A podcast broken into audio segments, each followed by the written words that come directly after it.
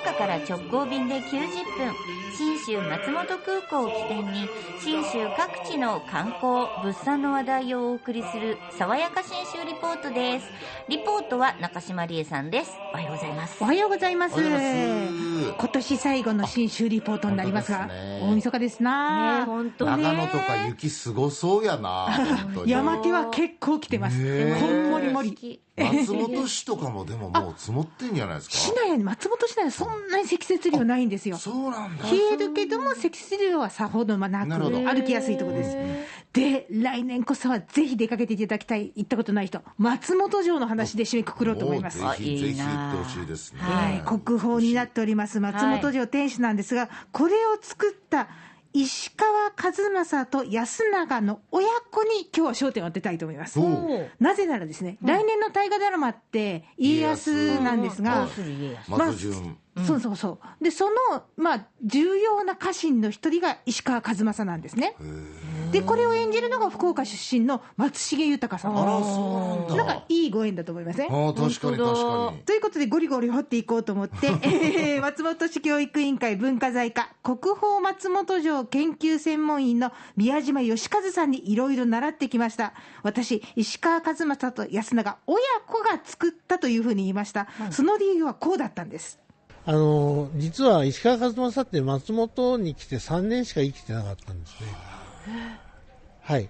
そのうちの半分をおそらく京都で過ごし、京都と、えー、あの朝鮮出兵のための基地になっている肥前の名古屋城にいた計算になるんですよ。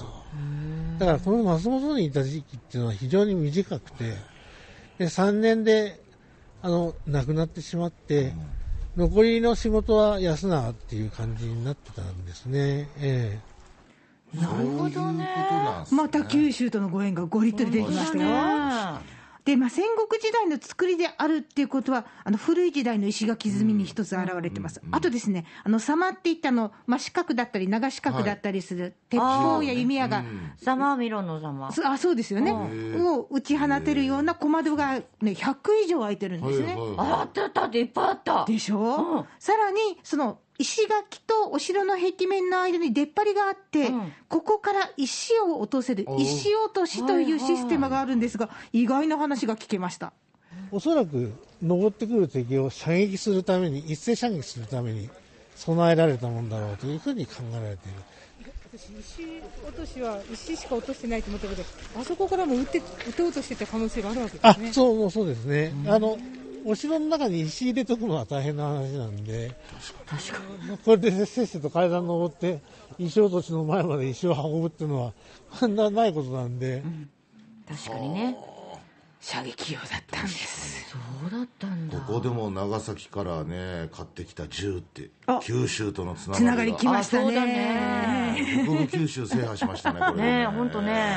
で、まあ、豊臣系のお城と言われるように黒い色合いなんですよね。豊臣好みというはか。い、あのー黒い漆塗りの壁がお城の壁面3分の2ぐらいで、上が白くて、この黒白のコントラストがすごい綺麗なんですよケねイト。スペードみたいですよねそうそうそう、ん確かに。その辺についても、えー宮島さん、こんな話を聞かせてくれました。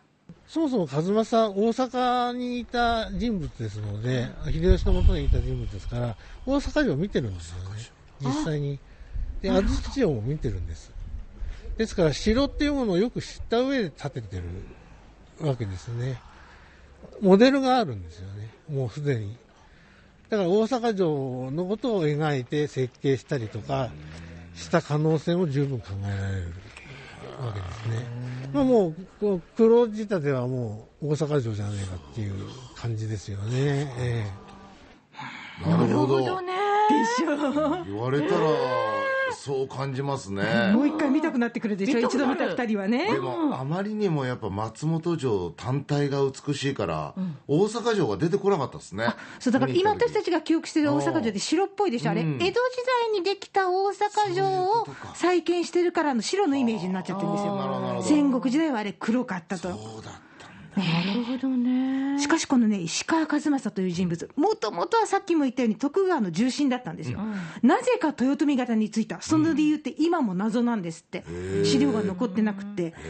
であのーの実際に徳川さん家からその贈り物持って、豊臣さん家に行ったりして、お使いに出されてたりして、まあ、そういったこう触れ合いもあったんで、その辺きっかけなのかなと推測はできるんだそうですけどハッピング。やってんやろうか。だからちょっと裏切り行為だったのかもしれないし。それが作戦なのかもしれんのよ。そう。いろいろ考えられるんですが、うん。とにだかく外から見ると、古くから徳川に仕えてたこう懐刀だけに、ショッキングな事件だというのは間違いなかったろうと、松重さんどっちも演じられるから分かんないですね今の時点ではねワクワクするでしょう。じゃあ、この石川数正について、宮島さんはこんな風に人物像を考えてるそうです。石川数正は、豊臣秀吉のおとぎ衆といって、おとぎ話って言葉ありますよね。あの、豊臣秀吉のお話のお相手をする役目をしてたんですね。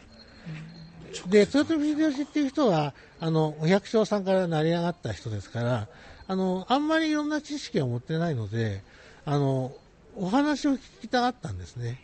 それで、あの、近しい家臣におとぎ衆を命じて、そしてその順番で話を聞くということをやって、で石川数正もその役目をやっていたということで、まあ、本当にあの知的に高い武将っていう感じはしますね。なんですわ。で、この息子の安永も官位をもらって、役職ももらって、豊臣家から大事にされてたんです。じゃあなぜ、江戸時代に松本城壊されずに生き延びていたのか、疑問を解消してもらいました。関ヶ原の合戦の直前に徳川方について、で、えー徳川の関ヶ原の東軍の一派として、えー秀忠と一緒に上田城を攻めるんですよね。